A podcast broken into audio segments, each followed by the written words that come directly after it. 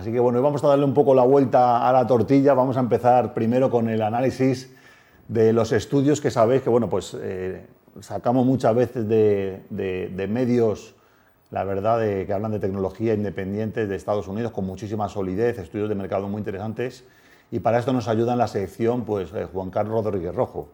Así que primero mandar un saludo a Juan Carlos. No sé si estás por ahí, a ver si hoy va bien la comunicación. Sí, estoy por aquí. ¿Qué tal, Juan Carlos? ¿Cómo estás? Tardes.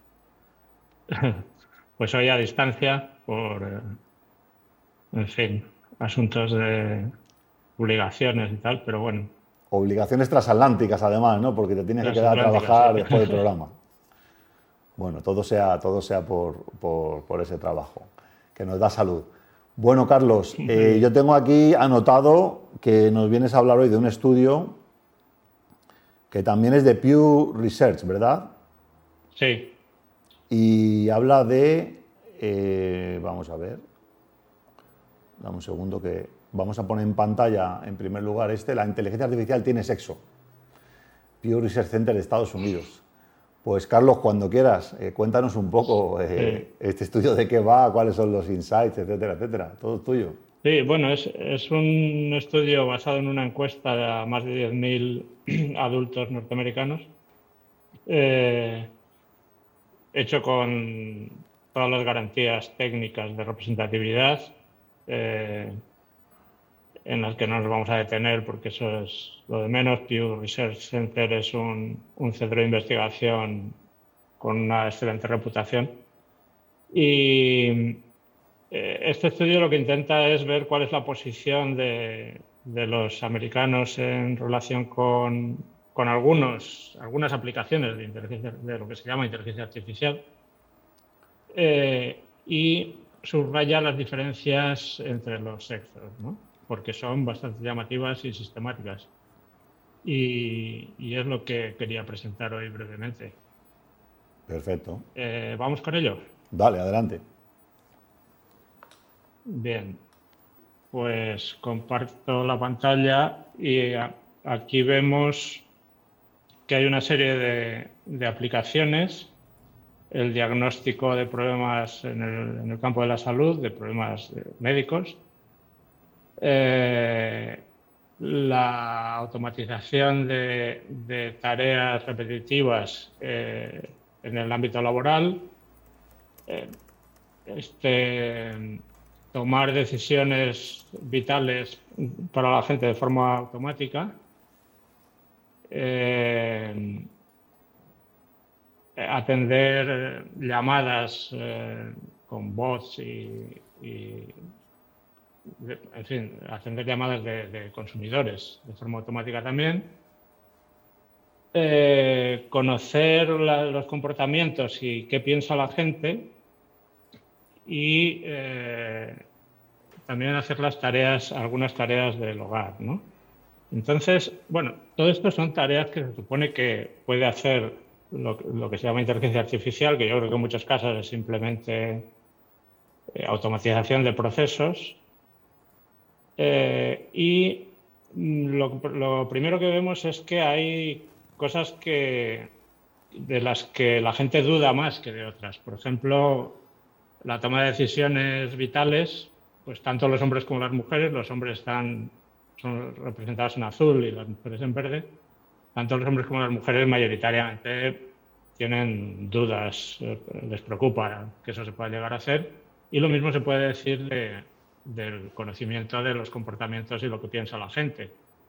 Acerca de lo que piensa la gente, la verdad es que hay muchas dudas sobre que la inteligencia artificial pueda saberlo de verdad, pero bueno, eh, ya digo que son cosas que se supone que, puede hacer en alguna medida. Eh, sin embargo, eh, la, automatización de tareas, sea en el hogar o en el trabajo, es lo más aceptado. son las dos cosas que tienen menos rechazo tanto para hombres y para mujeres que, aceptación. Pero, en todo caso, las mujeres siempre tienen más dudas con esto que los hombres.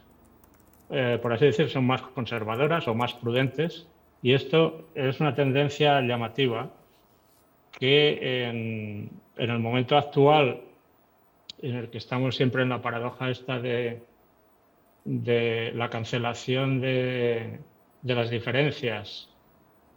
A base de subrayar otras diferencias, porque continuamente se subrayan diferencias entre hombres y mujeres mm, y, se, y se predica la no existencia de diferencias, es una cosa que se hace habitualmente y con la que vivimos con una cierta perplejidad, seguramente la mayoría, pero bueno, eh, en, este, en este espacio en el que esto sucede, lo que está claro es que porque las diferencias son en términos relativos bastante notables. Eh, es decir, son en términos absolutos entre 8 y 16 puntos, pero si vemos la, la tasa que se supone sobre, sobre la aceptación de los hombres, por ejemplo, pues es generalmente es bastante alta, salvo en las cosas más aceptadas por ambos sexos. Bien, así que las mujeres son más reticentes en general y cuando pasamos a otro campo que es eh, más específico, que es el de, el de los vehículos sin conductor,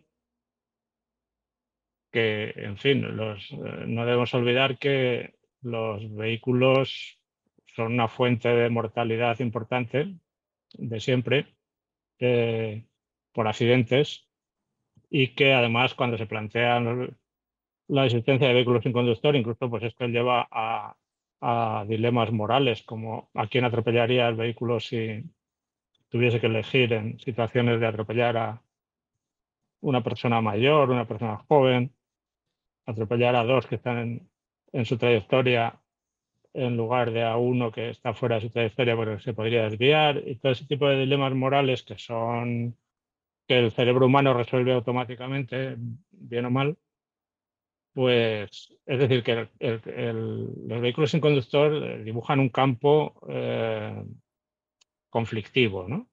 Entonces aquí vemos que, eh, que a las, a las mujeres siempre les parece peor idea que a los hombres. En general, a todos les parece peor idea, o, en el mejor de los casos prácticamente igual. Por ejemplo, la implantación de los vehículos sin conductor como algo que puede ser beneficioso para la sociedad, pues para los hombres es tanto positivo como negativo, un 38% les parece mala idea y un 37% buena, pero para las mujeres es más bien mala idea, con una diferencia considerable, 51 contra 17. Eh, en general, a, todos les parece mala idea esta cuestión de, que esto pueda producir eh, un, impacto social, la generalización de, los vehículos sin conductor, que pueda producir un impacto social positivo, no lo ven, pero los hombres más o menos eh, están empatados. Eh, participar como pasajeros, si tuviese la oportunidad de, de, entrar en un coche sin conductor, pues es más bien rechazado, pero sobre todo por las mujeres. Un 72% lo consideran mala idea, frente a un 27% que, lo aceptaría. Y, eh, y se sentirían más bien incómodos eh, si, eh, compartiendo la carretera, digamos, las calles, con un uso generalizado de este tipo de, vehículos. E, en este caso, el conjunto de la población es más bien desfavorable a esta aplicación concreta de, la inteligencia artificial o eh, de la automatización de procesos, eh, digamos, de una manera avanzada. Pero las mujeres, una vez más, igual que antes, tienen una posición claramente diferenciada. son más reticentes que los hombres, con claridad en todas las opciones. Y, por último, eh, entrando en, siguiendo con, los vehículos eh, sin conductor, eh, si estos vehículos fuesen de transporte público, por ejemplo, autobuses de transporte público, pues las mujeres se opondrían más que los hombres. los hombres se opondrían mayoritariamente, las mujeres se opondrían mayoritariamente, el 51%. Si hablamos de camiones de, de 18 ruedas, que son pues son esos camiones monstruosos eh, que sugieren pues es un vehículo que, dado que, como sabemos, la energía es la masa por la velocidad al cuadrado, pues son esos vehículos que puestos en la carretera, si tienen cualquier incidente, eh, por poco que sea su velocidad, como la masa es enorme, el, efecto suele ser catastrófico, ¿no? Entonces, bueno, en este caso es seguramente por eso, porque la gente tiene la conciencia de que lo, lo, que es muy grande, las grandes masas puestas en circulación, son capaces de producir grandes desastres, eso es rechazado tanto por hombres como mujeres, pero una vez más, bastante más por las mujeres. Eh, los vehículos de entrega a domicilio, de comida, productos, etcétera, eh, son menos rechazados, pero también son más rechazados por las mujeres, y los taxis y el, y el car sharing, los vehículos compartidos, con aplicaciones de, de pilotaje automático y en conductor, también son menos rechazados, pero también las mujeres lo rechazan más. O sea que esta encuesta muestra que por donde quiera que lo miremos, eh, las mujeres tienen otra posición. Hay una cuestión ahí, seguramente, bueno, no lo sé. Eh, esto, ahí entraríamos en discusiones ya muy profundas, si es una cuestión cultural, si es una cuestión biológica, etcétera. Pero lo cierto es que para resumir todo esto, eh, podemos considerar que hay muchas referencias que sitúan a las mujeres y a los hombres en posiciones diferentes ante el riesgo, porque todo esto eh, está asociado al riesgo del cambio, ¿no? Entonces, si pasamos a, que los diagnósticos médicos los hagan eh, algoritmos de machine learning o, de, llamémosles de inteligencia artificial, si somos un poco concesivos, en lugar de los médicos, pues comporta un riesgo, como todo cambio, ¿no? Eh, lo del coche sin conductor, pues es exactamente igual, etcétera, ¿no? Es posible que en algunos casos, objetivamente, estas cosas disminuyan, reduzcan el riesgo, ¿no?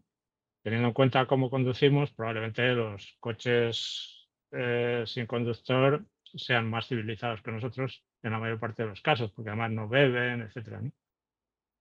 Pero bueno, como es un cambio, no lo sabemos. A lo mejor se desmadran y todos son accidentes. Y es la Tercera Guerra Mundial. Eh, un caso curioso que, que documentó bien eh, un escritor, un economista que escribe historias económicas, eh, Michael Lewis, en un libro que se llama, a ver si me acuerdo, porque Boomerang, que publicó a raíz de la crisis financiera de 2007-2008 y recorrió unos cuantos países europeos y el caso de Islandia era eh, muy llamativo porque en Islandia había unas diferencias muy claras entre los hombres y las mujeres en cuanto a las ocupaciones. Los hombres eran casi todos pescadores, o sea, trabajadores manuales en, una cantidad, vamos, en una proporción mayoritaria y eh, aprendieron a, a, manejar las finanzas eh, más o menos y muchísimo, hubo un abandono masivo de la actividad tradicional para dedicarse a las finanzas. Entonces todos ganaron mucho dinero, muchos ganaron mucho dinero y después se arruinaron. Y los únicos fondos que se libraron de eso fueron dos o tres que, que conducían mujeres. Eh, entonces, las mujeres mostraron ser muchísimo más prudentes, mm, según sea la situación, se las puede llamar conservadoras o simplemente prudentes.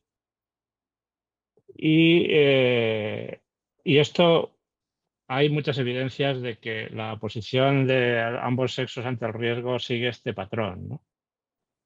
Eh, entonces, simplemente era eh, ver cómo en una cosa que es todavía está un poco en, el terreno virtual, porque la mayor parte de las aplicaciones todavía no, no están desarrolladas para funcionar operativamente, ya también las mujeres y los hombres eh, mantienen esas posiciones de, mayor prudencia por parte de las mujeres ante los cambios y mayor arrojo o, o tolerancia al riesgo de, los hombres. es un tema interesante, por eso que decía antes de que estamos en un mundo en el que se trata de abolir las diferencias eh, como si diciendo que todos somos iguales. Bueno, de hecho el sexo está abolido ya. Yo hablo de sexo, pero la gente habla de género ya, porque el, sexo es como que lo han cancelado. Eh, sin embargo, e, esa, esa, abolición de las diferencias se hace también subrayando a la vez, eh, pues muchas veces lo malos que son unos por comparación con las otras o cosas de ese tipo, ¿no? Y, incluso supongo que también al revés. Y, y entonces, pues, eh, me ha llamado la atención eh, esta constatación. Bien interesante, Carlos, porque, bueno, por lo que veo, la tecnología todavía le queda un largo camino para ganarse la confianza de, de los usuarios y de los consumidores. Hay una diferencia muy importante eh, en todos estos parámetros que has comentado entre, entre los hombres y las mujeres en cuanto a la confianza de, tecnologías disruptivas como la inteligencia artificial, usada de pronto en la medicina o usada de pronto en, los vehículos autónomos.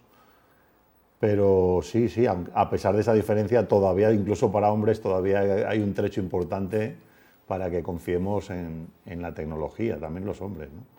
Entonces ahí veo yo también que, bueno, pues hay un, hay un desafío importante que veremos según pase el tiempo y al final vaya demostrando la tecnología o de pronto los costos asociados, que de pronto a lo mejor mañana ir en un vehículo donde conduzca un humano o ir a un médico a hacerte una radiografía donde quien determine eh, el examen radiológico sea un humano y no un algoritmo, a lo mejor cuesta muchísimo más caro y directamente tenemos que tomar el riesgo porque no podemos pagarlo de otra manera. ¿no? Eso, eso el tiempo dirá. Sí, a lo mejor la probabilidad de que falle el humano es, llegará a ser mayor. Yo creo que la medicina, como la conocemos, por ejemplo, yo creo que el nivel de diagnóstico va a desaparecer y va a ser sustituida por los datos. Eso yo lo veo claro. De eso veremos. Además, bueno, hoy en la, eh, tenemos una entrevista al final del programa que también vamos a hablar de, de otros temas de inteligencia artificial, más de relacionados con el mundo artístico, pero sí, también eh, vamos a ver dentro de poco películas hechas con actores más de 3D, más que, más que actores reales, como ya está empezando a pasar. Pues Carlos. Sin embargo, también ¿sí? la gente teme mucho cosas que yo creo que son poco temibles, como por ejemplo esa historia de, de, de que se conozca nuestro comportamiento y lo que pensamos y tal y cual que es de muy difícil aprehensión, sobre todo lo que, lo que pensamos. Yo creo que no hay nada en este momento que capte bien eso. Y, y lo de nuestro comportamiento, pues eh, a nivel personal, eso se conocía mucho mejor en sociedades más menos avanzadas y menos urbanas que la nuestra. Ahora somos mucho más anónimos y con una cierta con un cierto rigor en la protección de datos no tiene por qué causar ningún problema, ¿no? Pues, pero eso despierta todo tipo de fantasías de manipulación y tal que, que, las, propias empresas que venden estas cosas han alimentado eh, sin haber demostrado nunca ser capaces de hacer nada con eso. Vídeos más vistos en, en, la parte del programa de tecnología de Team con Resiliente Digital es precisamente, y de los vídeos más vistos y más comentados, es el de la tecnología que dicen que ya puede leer nuestra mente. Y, puede ser que no sea incluso el miedo a la tecnología, sino el miedo a que el día que la tecnología haga eso, va a haber pues muchas empresas y, muchos gobiernos, como ya hemos hablado aquí también con, grupos activistas que, que, están defendiendo pues un poco el uso avasallador de la tecnología para ciertas cosas eh, que sí que hay eh, gobiernos y personas que estarían interesados en ponerlo en práctica saltándose cualquier norma ética. Entonces también eso, eso puede ser más la preocupación que no que, que la propia tecnología de día, a día de hoy lo puede hacer. Pero bueno, sería, sería un, un debate un poco más largo que tendríamos que hacer en otro programa, Carlos. Muy bien. Pues bueno, encantado de que hayas estado con nosotros. Esperamos eh, que la próxima vez que te veamos, te veamos por aquí en los estudios Suerte con esas reuniones transatlánticas y nos vemos en la próxima. Vale, muchas gracias. Muchas gracias, Carlos.